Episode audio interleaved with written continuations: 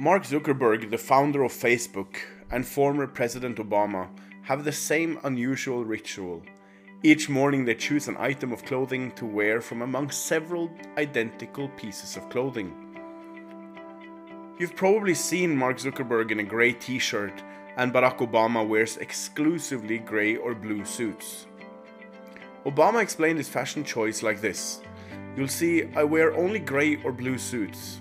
I'm trying to pare down decisions.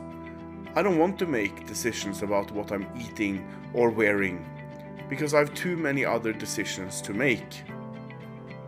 Similarly, Mark Zuckerberg believes that it helps him serve his community. Here is Mark Zuckerberg himself explaining his dress choice. I really want to clear my life to make it so that I have to make as few decisions as possible about anything except how to best serve this community.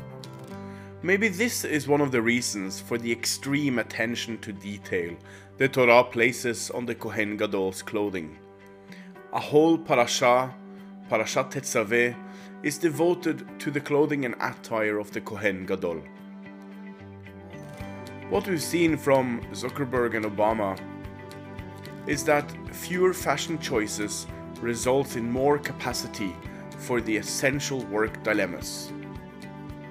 So the question for us this week is then what were the Kohen's most important tasks?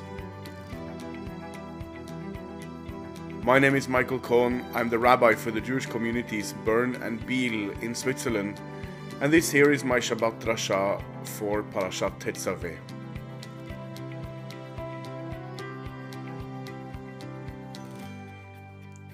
There's a discussion in Talmud where our sages discuss what the most important sentence or idea is in the Torah.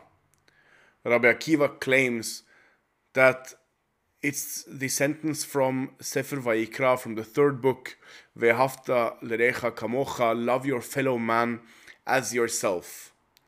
Ben Azai disagrees with him and says that no, it has to come from Sefer Bereshit, where it says, This is the book of the generations of Adam. On the day that God created man, he made him in his image. And that, Ben Azai told Rabbi Akiva, is a greater principle than yours.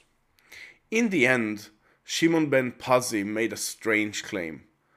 Ben Pazi quoted from our parasha, Parashat Tetzaveh, the first lamb you shall sacrifice in the morning, and the second lamb you shall sacrifice in the evening. And this is referring to the daily offering, the Tamid offering that was brought every morning and every evening.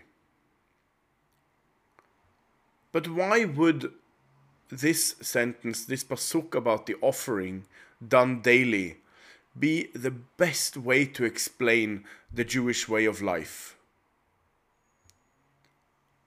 Ben Pazi believes the only way to transform our lives in a sustainable way is through continual daily commitment. The Kohen's most important task was to routinize Jewish life. It is this commitment, stability, and perpetual dedication that is at the heart of a moral and spiritual life. After all, repeated daily actions become habits. Habits, in turn, become ingrained character traits, and character traits eventually transform us. Now, this isn't to say that Purim, which is coming up this week, and Pesach next month are insignificant. They are certainly not. They can create great inspiration. They can leave us with unforgettable and indispensable experiences and memories celebrating Judaism with family, friends, and our community. But these events alone cannot create lasting identities. Only daily commitments to Judaism can have lasting effects on us as persons and on our Jewish identities. The smaller rituals are the ones that make the lasting impact. Smaller repetitive rituals creates a lasting impression. And with this thought, I leave you with a question. What are your daily rituals that develops anchors and ensures your rootedness in your own heritage. Shabbat Shalom.